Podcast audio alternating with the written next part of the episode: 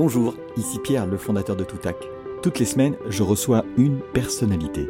La cheminée est allumée, on est sur une péniche au bord de la Seine et c'est une discussion à bâton rompu autour d'un moment qui a changé leur vie ou le cours des choses. Mon podcast, il s'appelle Déclic. C'est une seule prise, zéro montage, zéro coupe. Un déclic dans notre vie, on s'en souvient. Il prend de la valeur avec le temps parce qu'il est porteur d'enseignement et comme une Madeleine de Proust, à certains moments, il revient. Une date, un visage, un geste remonte à la surface et quand on en parle, la voix change et se raffermit tant le souvenir est vif. Alors, dans le désordre, vous entendrez parler de vaches, de rupture de négo, d'araignées rouges et de bien d'autres choses. Merci à tous ceux qui ont déjà passé 30 minutes au coin du feu ou de la terrasse. Rendez-vous toutes les semaines pour un nouveau déclic. À bientôt.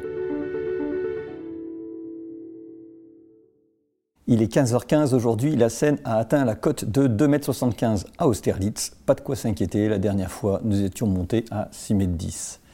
Je m'appelle Pierre et suis le fondateur de Toutac qui crée des podcasts dédiés à la formation et la communication par la voix et produit Déclic, ce moment où tout bascule.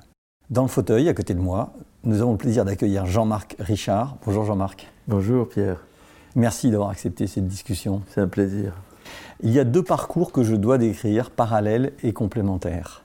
Celui qui te conduit après tes études de commerce à l'ESSEC, dont tu sors en 82 à devenir ingénieur chez IBM, puis de créer les résidences palatines, de revenir chez IBM et ensuite de rejoindre HSBC que tu quittes en 2010.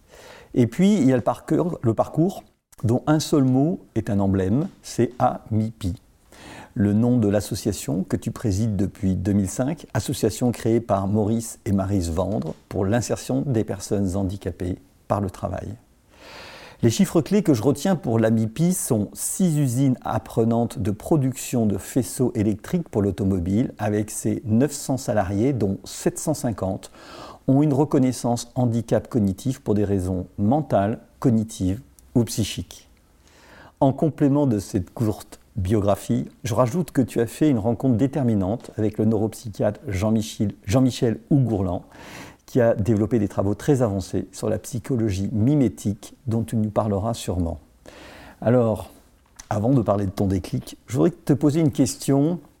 Est-ce que tu peux nous raconter l'histoire d'Antoine, entré en 1976 dans une usine apprenante, une histoire que j'ai découverte dans un livre qui s'appelle Le travail qui guérit, mais qui donnera peut-être bien d'emblée euh, une idée de ce que c'est que Amipi et de ce que tu défends.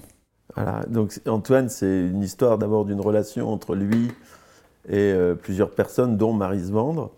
Antoine euh, était quelqu'un qui ne parlait pas pour des raisons euh, d'autisme léger, mais il avait reçu une éducation, sauf qu'il n'utilisait pas les mots pour s'exprimer. Et ce qui est étrange, c'est que euh, ou plutôt euh, exceptionnel, c'est qu'en fait, euh, l'intuition du fondateur Maurice Vande et de son épouse, ça a été de dire que quelqu'un va pouvoir développer de nouvelles connexions, on va dire aujourd'hui synaptiques, en tout cas des façons de, corriger ce que le cerveau ne peut pas développer à certains instants, par des successions d'apprentissage. Et donc, Maurice Vande va avoir une attention particulière sur Antoine, qui est au Mans, dans une de nos usines apprenantes et inclusives et il va euh, apprendre par des successions d'apprentissage, et petit à petit, euh, au miracle, euh, Antoine se met à parler, et il ne s'arrête plus de parler. Alors, ce qui est un peu dommage, c'est qu'Antoine est resté à la Fondation, alors que sa vocation, Antoine, c'était de nous quitter, et aujourd'hui, il a 60 ans. Il, n'a pas tellement envie de repartir à la retraite parce qu'un des problèmes de beaucoup de personnes, dont les personnes dont on s'occupe, bah, c'est forcément la solitude.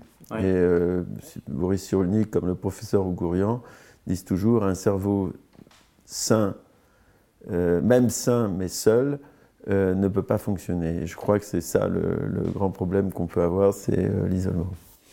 Mais écoute, merci pour déjà cet exemple.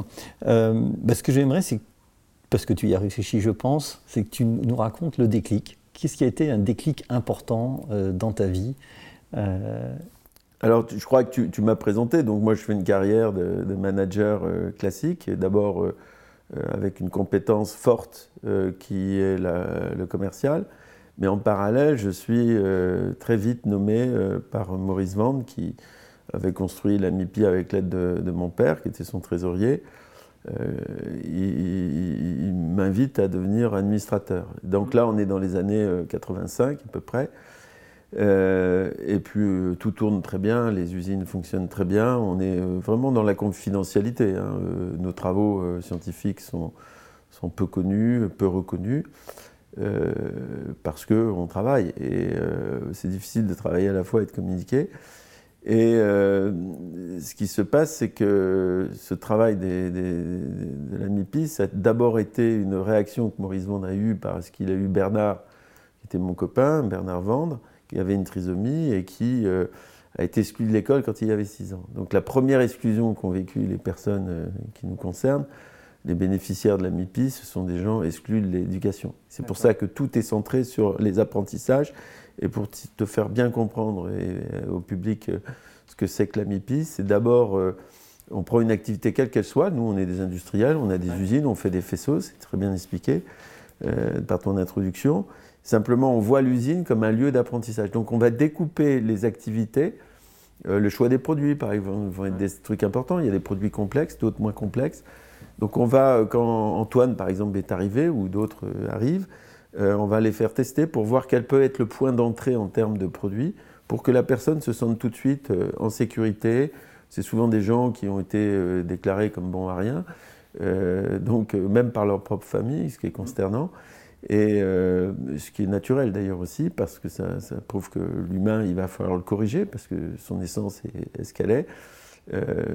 Et, donc, euh, ils apprennent parce qu'ils vont être mis en confiance, et une fois qu'ils ont maîtrisé un apprentissage, ils vont, ils vont faire autre chose. Voilà. Et nous, en 2000, c'est là où arrive le grand moment, nos usines fonctionnaient très bien, et il y a la mondialisation qui arrive en 95, qui est la fin des, euh, des protections douanières, on va dire ça comme ça, mhm. et toutes ces activités manufacturières à grande échelle qui étaient si riches euh, pour des personnes qui n'avaient pas accès forcément à la lecture ou euh, un enseignement théorique, bah, toutes ces activités euh, vont disparaître. Mm. Et moi, je suis dans un bureau chez un très grand partenaire. Euh, et eux-mêmes sont, sont, sont, en situation presque de désespoir, se demandent comment ils vont faire pour résister à la mondialisation. Et leur réponse est on va délocaliser. Donc vous, vous pouvez pas vous délocaliser. Tu, parles de fabricants automobiles. En de fabricants automobiles. Et, et donc avec des gens très respectables, hein, euh, qui ont toujours compris qu'il fallait soutenir euh, des populations euh, fragiles. Mais là, ils sont face à un problème qui les concerne eux-mêmes, c'est leur propre survie. Et là, ils nous disent, puisque nous, nos publics restent en France, ils nous disent, il faut vous diversifier. Autrement dit, ça risque de mal se finir pour nous. Et là, je suis administrateur, je travaille à côté, je, suis bénévole, et, là, il y a le déclic qui se fait, qui dit euh, on devrait pouvoir s'en sortir. Et en fait, le, on devrait pouvoir s'en sortir, c'est pas une histoire qui a duré trois ans, c'est pas juste une solution. Ça a été euh, un ensemble de personnes, euh, dont quelqu'un qui est passé chez toi, Hélène Bourboulou. Absolument, c'est elle qui t'a recommandé. Qui m'a recommandé, oui, certes, mais aussi qui, qui a beaucoup agi pour que, en fait, des dizaines, puis des centaines de personnes, euh, et je dirais aujourd'hui euh, plus d'un millier de personnes, qu'on appelle les amipiens, euh, bah, contribuent au développement et à l'essor de ces activités qui sont des activités apprenantes. Hein. Si c'était juste pour faire des faisceaux ou transformer un homme en une machine, comme ça a été souvent le cas dans le monde industriel, ça ne nous intéresserait pas beaucoup. Je ne pense pas que je serais là pour t'en parler. En revanche, tout ce que j'ai vu, tout ce que j'ai appris grâce à Maurice et puis tous ces scientifiques qui viennent travailler chez nous, montre que euh, bah, finalement c'est beaucoup mieux que l'hôpital psychiatrique euh, ou que ne rien faire parce que euh, le premier souci qu'une population et, que ses dirigeants ou ses élites, entre guillemets, doivent avoir, c'est de souci des plus petits. Et, là, tu, me parles de, scientifiques. Pourquoi tu parles de scientifiques? Quelle place ils ont dans, dans votre travail? Alors, on a plusieurs types de scientifiques. alors, en 2005, on devient fondation reconnue d'utilité publique pour une raison très précise, c'est qu'on a travaillé sur la plasticité du cerveau. Ça, c'est le travail de Maurice Vand. Euh, plasticité du cerveau, qui est aujourd'hui totalement démontré. Il y a eu un prix Nobel, Eric Kandel, qui l'a eu. Parce que quand on fait des successions, quand, on fait, des successions d'apprentissage, on développe des synapses et des connexions synaptiques. Très rapidement, ton cerveau, il a 100 milliards de neurones. Hein, je me trompe peut-être de 10 milliards, mais c'est globalement c'est ça. Et, et, donc forcément, si je regarde ton cerveau fonctionner, je vais voir de la bouillie, je ne vais pas voir grand-chose. Mais il y a un homme qui s'appelle Eric Kandel qui regarde sur une limace de mer où il y a 20 000 neurones avec de la scintigraphie, il voit les, neurones, mais aussi il voit les synapses et les connexions synaptiques. Donc tu vois, entre les neurones, il y a des synapses et des connexions synaptiques. Et puis il fait faire un apprentissage tout bête, c'est ouverture-fermeture de la branchie. Et là, décharge électrique, sanction, euh, encouragement, caresse du siphon, qui est l'organe sexuel de, la limace. Et l'apprentissage se fait, on a photographié avant, hein, et puis on va photographier après euh, le cerveau de la limace. Et là, ce qu'on voit, c'est qu'il y a de nouvelles synapses, de nouvelles connexions synaptiques, donc des nouveaux chemins qui sont créés. Euh, c'est pour ça que, par exemple, quand les, taxis euh, londoniens qui apprennent à conduire leur voiture, on leur faisait passer à un moment donné une photographie de leur cerveau, là où on regardait la masse du cerveau, avant et après les apprentissages, où il y a beaucoup d'aspects mémoriels qui, qui, sont travaillés. Et donc, euh, euh, on voit qu'après les apprentissages, leur cerveau a grossi. Donc, forcément, il y a une matière qui s'est créée, ce sont des synapses, des connexions synaptiques. Donc, juste pour, terminer là-dessus, donc Maurice Vande, c'est lui qui a fait, de manière expérimentale, avec euh, l'aide de plein de scientifiques, la démonstration que les apprentissages développaient les personnes. Donc, ça, c'est un acquis. Nous, ce qu'on va devoir faire, c'est un autre apprentissage. Et c'est là où d'autres scientifiques vont venir, des gens par exemple issus des neurosciences, de l'éducation, qui vont créer des programmes chez nous, comment les gens euh, vont apprendre comment leur cerveau fonctionne, comment eux-mêmes vont voir leur qualité, euh, leur qualité euh, là où ils sont bons, là ils sont par le regard des autres, et comment derrière ces propres qualités peuvent être reproduites dans d'autres secteurs d'activité, puisqu'on fait du faisceau, on est les seuls à en faire en France aujourd'hui, ce qui est dommage d'ailleurs. tout a été globalement délocalisé. On fait plus que 2,5% des faisceaux utile, c'est-à-dire consommé dans les usines françaises, euh, mais c'est des activités extrêmement riches pour le cerveau des gens. Et là, on a une rencontre aussi avec un autre professeur, qui est le professeur Gourlian, qui est un neuropsychiatre incroyable. Et, ça, c'est une autre histoire, c'est comment on peut apprendre euh, mieux, et c'est une histoire incroyable. On, va y revenir. Je reviens sur, sur ton déclic. Euh, tu t'aperçois que, enfin, tu te rends compte que tes usines vont fermer. En fait, c'est ça qui va se passer. Et, je ne dis pas. Personne ne le dit. Personne ne le dit. D'accord. Mais, mais tu le sens.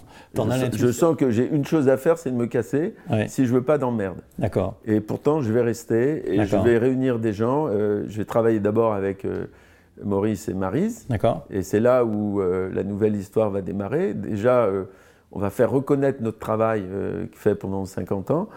Et ça va être la reconnaissance euh, d'utilité publique. Donc pour une fondation, il n'y en a pas 600, l'Institut Pasteur en est une. Ce qui veut dire que l'État va se mouiller, mhm. va venir en, nommant deux administrateurs, et puis il va y avoir un décret mhm. qui aura lieu en mars 2005 qui fait que les travaux scientifiques de la fondation sont reconnus. Et comment tu fais pour que euh, ce qu'on appelle aujourd'hui Stellantis et Renault, si je veux, les deux, bah, continuent quand même. Parce que s'ils sont. Si tu veux, leur logique était quand même de, une logique de coût, une logique euh, ainsi de suite. Donc comment tu fais pour les garder en, Alors, à bord? je, je, pense qu'il y a un élément clé aussi humain qui est la communication. C'est que le, si la fondation juridique, je dirais. Euh, c'est quoi la valeur ajoutée de la fondation? C'est la valeur ajoutée, en dehors de ces choses et puis des autres que je vais citer, c'est déjà de, de, regarder que ce qui est essentiel, tu vois, c'est euh, l'interagir. Euh, en fait, euh, on est deux, individus là tout de suite, mais on crée un cerveau commun. Et puis s'il y avait une troisième personne, comme Jennifer qui nous rejoindrait, on créerait un, cerveau commun pour trois personnes. Ben, quand tu es dans une assemblée où il y a 40 personnes, ou 100 ou 200, c'est pareil. Et, là où il y a euh, un, bon fonctionnement, c'est quand justement on maîtrise bien cette relation à l'autre. Et, tout l'enjeu est là. Et je crois que ce qu'on a fait, nous, c'est justement de maîtriser l'enjeu de la communication avec ces entreprises. Et il y a quelque chose qui est extraordinaire et, qui, est apparu, c'est la responsabilité sociale et environnementale, euh, la RSE, comme on dit. Alors il y a d'autres dénominations, mhm. qui est rentrée dans les entreprises, dans la culture de communication des entreprises. Autrement dit, euh, si on fait des entreprises juste pour dire, bon voilà, le bilan, c'est euh, on a tel profit ou perte d'ailleurs, et on va pouvoir continuer à investir et on va pouvoir continuer à donner de l'argent via des dividendes à des fonds de pension qui, où derrière, il peut y avoir aussi des, des, retraités, des, tas de gens. Donc c'est quand même complexe l'économie. Et, là, euh, je pense que ça a été une opportunité majeure, c'est d'avoir su superbement communiquer alors qu'on devait disparaître. Hein. C'était clair, on coûtait deux fois plus cher à l'époque euh, que si ça se produisait euh, au Maroc ou en Tunisie. voilà. Et, donc on a su on a su communiquer et travailler et continuer à travailler, ce qui fait qu'aujourd'hui, c'est un système avec euh, crise très dure en 2008, mais on est reparti et on a eu plus d'activités. Et en 2019, euh, on s'est rendu compte qu'on avait dû recruter déjà à peu près 600 personnes. Aujourd'hui, on en a recruté 700. Et, ce qui est très bien, c'est qu'on l'a fait sur des petites usines où, euh, donc on satisfait aussi les besoins d'une population locale, puisque tout le monde n'est pas euh, bipolaire, tout le monde n'est pas euh, schizophrène, mais euh, on a besoin d'avoir des lieux qui soignent les gens. Et d'où cette rencontre incroyable avec Jean-Michel Gourian. Oui, là, on, va y venir parce que justement, tu m'as raconté lorsqu'on s'est parlé la première fois un peu cette rencontre avec, avec cet homme qui a beaucoup travaillé sur la, psychologie du mimétisme, si je ne me trompe pas. Tu peux nous, nous, expliquer en quoi c'est rentré en ligne de compte dans euh, ce que vous avez développé à Cholet? Qu'est-ce que ça a apporté et, en quoi c'est important? Alors, ce qui, est, très important, c'est que Maurice Vande me dit, euh, on est dans les années euh, de, 2007, regarde le vol des étourneaux. Et je tombe sur un livre, Le neurone miroir. J'expliquerai très rapidement ce qu'il en est. Et puis ensuite, je, croise avec René Girard. Euh, qui, a fait toute la psychologie mimétique euh, que certains connaissent, mais qui serait trop long d'expliquer euh, aujourd'hui. Les neurones miroirs, c'est très simple. C'est, on est à Parme en 95, il y a un PET scan sur le cerveau d'un macaque, et celui-ci, on a regardé comment son cerveau fonctionnait quand lui-même mangeait. Mhm. Et puis ensuite, le pizza loyo arrive avec ses pizzas, les gens passent à table, se mettent à manger. Euh, on a oublié de débrancher le PET scan du, macaque et il regarde fixement, comme tu me regardes, sans hocher la tête, mhm. euh, les, chercheurs qui mangent. Et on entend bip bip, on va regarder, on s'aperçoit que son cerveau fonctionne de la même façon que si lui-même mangeait, comme un effet miroir. D'accord Et ensuite, il joue avec deux pianistes, ils font la même expérience, l'un qui joue du piano, l'autre qui. Ils sont à peu près du même niveau, l'autre qui le regarde jouer. Et là, ce qu'il voit, c'est que euh, là aussi, ça fonctionne de la même façon. Euh, donc, effet miroir. Et puis ensuite, ils le font avec un non-pianiste, et là, ça marche beaucoup moins bien. L'éclairage est beaucoup moins euh, précis. il y a juste des petits points, etc. Donc, forcément, ce qui veut dire que le cerveau a besoin d'avancer par paliers. Mais le travail qu'a fait Jean-Michel Ougourian, c'est de s'approprier ces neurones miroirs, cette psychologie mimétique, et de se rendre compte qu'en fait c'était surtout le désir mimétique euh, qui faisait qu'on pouvait s'approprier la même chose. Et donc euh, quand, on est en situation d'apprentissage, pour la faire courte, le cerveau se dispose à faire les mêmes choses que quelqu'un qui lui montre euh, quelque chose, à condition bien sûr qu'il ait la maturité et qu'il soit à peu près au niveau où cet enseignement peut avoir. Hein. Donc pense au petit enfant c'est bien comme ça qu'il va apprendre petit à petit à parler. Mais t'imagines le nombre d'itérations. Euh, moi, quand je vois mon petit-fils ou ma petite-fille, euh, je lui fais des bruits de bouche en tirant la langue. Au bout de 30 secondes, il se met à faire presque pareil. Mais parce que j'ai ce désir en moi de lui apprendre quelque chose. Et ben, si on crée les conditions qui vont fonctionner, et ben, on a des résultats étonnants. Et c'est là où intervient le professeur Gourian, parce qu'il dit les quatre conditions qui font que ça peut fonctionner. Il faut que, en fait, on développe des modèles. Mhm. Euh, c'est-à-dire qu'en final, tu vas t'apercevoir que... Et ça, ça, les quatre conditions, vous les mettez en place dans les usines Ah ouais, c'est comme si tu veux dans un film euh, La vie est belle, tu vois très bien euh, cet enfant qui est avec son père dans un camp de concentration, que la violence est terrible, le père veut que son enfant survive, il va lui expliquer, il va être metteur en scène et il va mettre des conditions qui vont faire que les choses vont être supportables pour son enfant. Bah, nous, c'est un peu pareil parce que le naturel humain, c'est plutôt chacun pour soi. D'accord? Mhm. Donc nous, ce qu'on va créer, c'est des conditions où les uns ou les personnes vont se, mettre à être ressources pour les autres. Mais pour être ressources pour les autres et devenir un modèle, au sens de la psychologie mimétique, il faut être compétent. Donc on va beaucoup travailler la compétence des gens. Mhm. Deuxièmement, il faut être bienveillant, mais n'oublie pas, si tu es euh, euh, bienveillant euh, mais pas compétent, c'est catastrophique. Hein. Le nombre de gens qui se pensent parce que bienveillant, et ce mot, je n'en ai pas horreur parce qu'il est utile, mais il peut être très dangereux. Le troisième condition, c'est qu'il faut avoir le désir de transmettre. Et ça, imagine dans les grands groupes, le nombre de gens ou de clans qui ne veulent pas transmettre parce que le, problème, et on le verra, j'en parlerai deux secondes, c'est le pouvoir. Euh, c'est que c'est pour ça que c'est des notions qu'on va essayer de tuer ou en tout cas d'organiser, c'est la notion du pouvoir parce que celle-ci est inhérente à l'humain. Et la quatrième condition, c'est d'éviter le poison de la rivalité. D'accord? Donc par exemple, si tu veux, de manière très concrète, euh, pour développer de la compétence, il faut donc des gens qui transmettent. Donc, on va dire au management, la première des choses que vous devez faire, c'est avoir le goût de la transmission. Donc, nous, on vous assure votre poste, on ne va pas vous remettre, on vous fait confiance une bonne fois, on s'est gouré, bah, tant pis, mais euh, vous allez devoir monter votre niveau de compétence. Et puis derrière, vous allez devoir transmettre les choses. Et, forcément, moi, quand je vais dans les usines, je demande aux opérateurs euh, ou à n'importe quelle personne, c'est qui votre chef? Et deuxième question, qui sont vos modèles? Il n'y a pas qu'un modèle, il faut qu'il y ait beaucoup de modèles apprenants.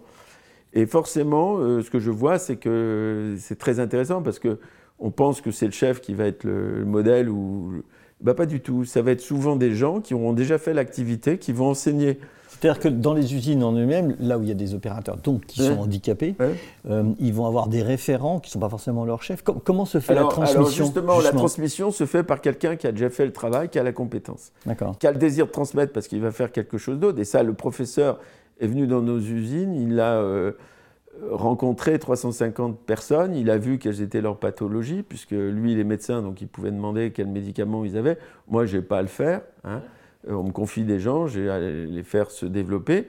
Mais j'ai des statuts qui sont géniaux parce que ces statuts de la fondation, c'est développer les personnes et les, insérer aussi à l'extérieur. Donc, mon schéma va très loin. Il ne reste pas, parce que si je fais faire toujours les mêmes apprentissages ou faire revenir les gens à la case départ, tu vas voir leur, leur, euh, leur potentiel va, s'effondrer. Parce que le, propre de l'homme, c'est quand même de se développer par la curiosité, le changement, etc. etc. Et donc, euh, dans, dans, les usines qui sont à Cholet, quand tu, euh, quand tu as réussi. Elles, sont, attends, elles sont à Cholet, elles sont à Tours, elles sont à Blois, elles sont à Angers, elles sont au Mans, elles sont à Nantes. D'accord, donc euh, il y a six usines qui sont réparties. Et on pourrait en avoir dans toutes les villes françaises de 50 000 habitants, des usines de 100 personnes.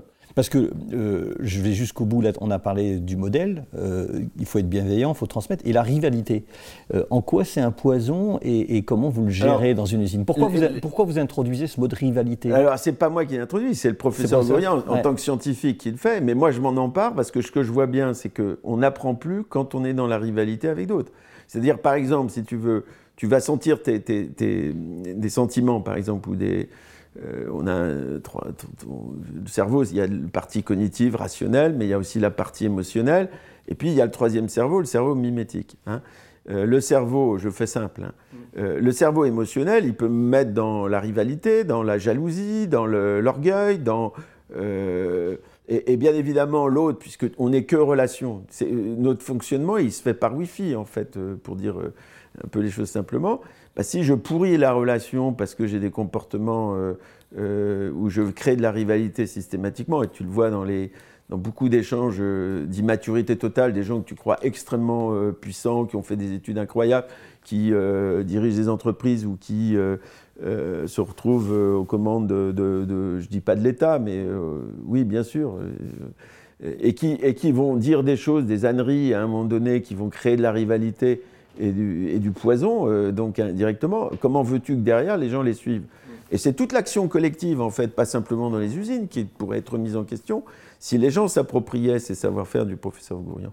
Parce que tu imagines, ça veut dire aussi, il y a un moment donné, euh, comment veux-tu qu'une entreprise où les écarts de salaire, par exemple, sont, sont de 1 à 1000 ou de 200 ou 300, je parle des écarts de salaire, je ne parle pas de, de l'argent qu'il faut pour investir dans une entreprise. Je connais beaucoup d'actionnaires euh, c'est des gens qui ont, euh, quand ils sont majoritaires par exemple, une famille euh, prend la responsabilité, quand ça va pas mal, ils remettent au pot, mm. hein, ou ils appellent à l'aide. Mais en tout cas, ils ne laissent pas tomber leurs, équipes. Et la plupart des cas. Alors que quand tu as un manager qui arrive, qui vient se dire j'ai trois ans pour m'enrichir, forcément il va te faire des grands laïus, des trucs, mais ça sera ni authentique et ça risque d'être faux. Et donc à partir de là, on a, on a quand même nous une, une, une, simplicité à remettre en cause, puisqu'on fait le scientifique, il fonctionne si c'est concret, si ça donne des résultats. Mmh. Ce qu'on voit, c'est que les gens vont apprendre énormément s'ils sont dans un confort où il n'y a pas de rivalité et ils peuvent progresser. Et je tiens à le dire, on n'est pas euh, des, des, gentils, euh, comment dire, euh, des, des, des bibisounours. On, on, a augmenté nos rendements de 4% hein, en, en, 3-4 ans. Mm. ce qui veut dire qu'en fait, plus les gens sont bien, plus ils travaillent bien. Et ensuite, bien évidemment, quand quelqu'un est arrivé à un niveau, on sent que ça y est, ça se dingue, il faut qu'il aille faire autre chose. Parce que le risque, c'est que c'est qu'il plonge. Et là où on a un coup qui est génial, c'est que cette année, on a fait 28 insertions dans des entreprises ordinaires. Donc on sort des gens qui sont dans notre système où il y a une production qui représente à peu près une trentaine de millions de chiffres d'affaires, donc une vraie création de richesse. Hein. Ensuite, on a des aides au poste parce que le rendement est, plutôt de 70% que de 100%. Donc ça, l'État fait une très bonne politique par rapport à ça. Il faut, y encourager. C'est ce qui s'est passé en juin 2021 Alors, euh, juin 2021, c'était autre chose. C'était, on s'est retrouvé à Bercy, une dizaine de personnes. Il y avait euh, trois membres du gouvernement, deux grands syndicalistes euh, qui nous soutiennent à fond. Et puis le président de Renault, sa, directrice des achats, et aussi le, patron des achats de, Stellantis. Euh, il y avait mon épouse pour représenter la famille, et là, il y a eu un moment fort. On avait 200 personnes autour de nous. On a remis une médaille de l'insertion à M. Ern, qui est un opérateur qui s'est intégré à l'extérieur. Et ça a été un moment où on a compris qu'on avait réussi. C'est-à-dire que, voilà, et puis euh, accessoirement, j'ai reçu la Légion d'honneur, mais ce que il y avait Hélène aussi, bien sûr. Euh, Hélène était présente. Et, mais ce que je veux dire, c'était un moment, c'était une heure, c'était comme une pièce de théâtre. Il y avait les témoignages des uns et des autres. Et là, je pense que tout le monde a bien compris euh, qu'est-ce qu'on était en train de faire. C'est-à-dire, plutôt que de laisser disparaître des usines, eh ben, rendons-les apprenantes et inclusives. Et tu penses que, au-delà des six usines, euh, comment tu pourrais pousser plus loin si, si alors, il euh, y a une mode à, remettre de l'activité en France, à relocaliser. Mais est-ce que tu sais comment tu pourrais étendre Moi, moi j'ai un principe de base, c'est que je suis derrière les gens ou avec les gens. Je ne vais pas m'amuser à créer euh, le concept du paille, c'est un concept très amipien, euh, c'est un concept euh, qu'on maîtrise bien. S'il y a de la part une volonté politique, mais aussi entrepreneuriale, je pense que c'est ça qui est clé. Le mouvement que je veux développer, mettre dans la tête de beaucoup d'entrepreneurs, c'est de se dire il faut devenir des entrepreneurs au sens complet, mais aussi de l'engagement sociétal. C'est-à-dire que tu vis dans un pays où euh, tu es héritier de, des Lumières, tu es héritier de, la Sorbonne, tu es héritier des abbayes, tu es héritier de ceux qui ont fait les cathédrales. Donc tu imagines mm. tous les acquis qu'on a, les compagnons, par exemple, c'est la, philosophie des compagnons est quelque chose qui nous intéresse énormément. Hein. Alors nous, on s'est mis administrateur bénévole, on n'en vit pas, on pourrait en vivre. Mais pourquoi? Parce que comme on avait demandé à tout le monde de faire des efforts financiers, mais à la fin, si tu veux, tu vas tout de suite comprendre. Quand quelqu'un ne travaille pas, ça coûte 30 000 euros à la nation. Parce qu'il tombe malade, il faut le soigner. Euh, c'est pas juste lui donner de quoi manger et le loger. Ça coûte très cher. Hein. Donc le but, c'est justement pas de dire aux gens vous allez transformer en machine, mais on va faire des organisations. Dans tous les, dans tous les lieux, on peut le faire, apprenant et inclusif. Autrement dit, inclusif, c'est pas simplement en entrée, c'est en entrée et en sortie. Et l'idée, si tu fais une société apprenante, tu vas t'apercevoir que plus tu créeras d'activités, plus les gens auront des opportunités, si tu veux, un peu, de, un peu comme les Shadocks, tu vois, les, les apprenaient et non pas simplement pompaient. Et, là, tu as quelque chose qui répond à une attente de celle des syndicats, qui pour moi sont des gens extraordinaires parce que c'est eux qui défendent euh, euh, le travail et l'emploi des salariés. Et donc là, on a par exemple euh, dans certains syndicats de premier rang, hein, on intervient pour faire prendre conscience de qu'est-ce qu'on peut faire avec une usine et, de ne pas simplement regarder l'aspect euh, économique sur le plan de la seule entreprise, mais de le regarder global. Et tu t'aperçois, et c'est là la conclusion euh, superbe, c'est de dire si tu privilégies systématiquement le coût global du travail, à condition qu'il soit apprenant et inclusif, mmh. par rapport au coût global du non-travail, il y a le handicap, ça coûte quand même 52 milliards à l'État. Euh, les jeunes générations, aujourd'hui, on leur dit, on leur promet des dettes, des petits salaires, des trucs, des machins il y a quand même une responsabilité qu'on doit avoir, et c'est pour ça que c'est normal que dans certaines familles, on fasse les sacrifices qu'il faut pour pouvoir, euh, euh, quand on peut, tu vois. Mmh, Euh, mmh. Nous, la fondation, on n'a pas donné 10%, on a tout apporté euh, pour pouvoir développer les choses, faire que les produits financiers servent à, à nos activités. C'est quand même inverser les choses. hein. Et donc, finalement, tu t'aperçois que tu arrives à développer une société qui va être dans le système libéral, dans le système social, hein, et comme disait Maurice Allais, et je pense que c'est à lui qu'on peut donner le, le mot de la conclusion, c'est, euh, euh, tu, tu- en tout cas la mienne, c'est c'est complètement con d'opposer le libéralisme et, et- et le, le socialisme, puisqu'on a besoin des deux. Et ce qu'il faut, c'est des entrepreneurs qui ont cette conscience de l'engagement sociétal. Et ça, il y aura des effets mimétiques, et c'est forcément à eux, en liaison avec l'État, avec des gens comme nous qui pouvons apporter. C'est pour ça qu'on a fait un livre, qu'on Ouais, va le rééditer à nouveau, avec le professeur Jean-Michel Ougourian, Le travail qui guérit, l'individu, parce que l'individu doit être en bonne santé. Euh, L'entreprise, parce qu'elle aussi, elle doit se développer par regarder que de la mécanisation, de la robotisation, l'intelligence artificielle, mais aussi comment on développe des gens, comment on les soigne. Et puis la société, c'est là où il y a quatre ministères quand même qui sont concernés par nos travaux. Euh, ben, celui des personnes handicapées, celui du travail, celui de l'industrie, mais aussi celui de la santé. Écoute, on arrive euh, au bout de, de ces 30 minutes. Euh, comme de tradition, d'abord merci euh, d'avoir euh, discuté autour de ce sujet. Et est-ce que tu aurais quelqu'un que tu aimerais entendre qui Ouais. pourrait venir à ta place? Ouais. Bah, je pense qu'il s'appelle euh, François-Daniel Mijon. D'accord Euh, avec le professeur Gourian, qui bien sûr est pour moi le, le sauveur de l'humanité, hein, tu l'as compris, Ouais.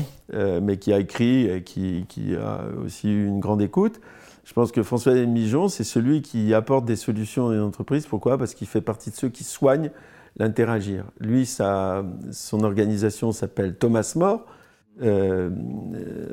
Donc, tu vois, Partners, c'est tout un projet, tout un programme, et c'est de mettre euh, au sein des, des équipes d'exécutifs des, des entreprises, mais pas que, euh, le goût d'être ressource pour les autres. Et je pense que, en continuité avec ce qu'on fait, euh, c'est un homme aussi qui a, qui a mené une grande expérience, mais ça, c'est à lui de te la raconter. Eh ben, écoute, Jean-Marc, merci beaucoup d'avoir pris ce Super. temps-là. Et puis, bonne continuation. Merci Pierre. Merci. Santé.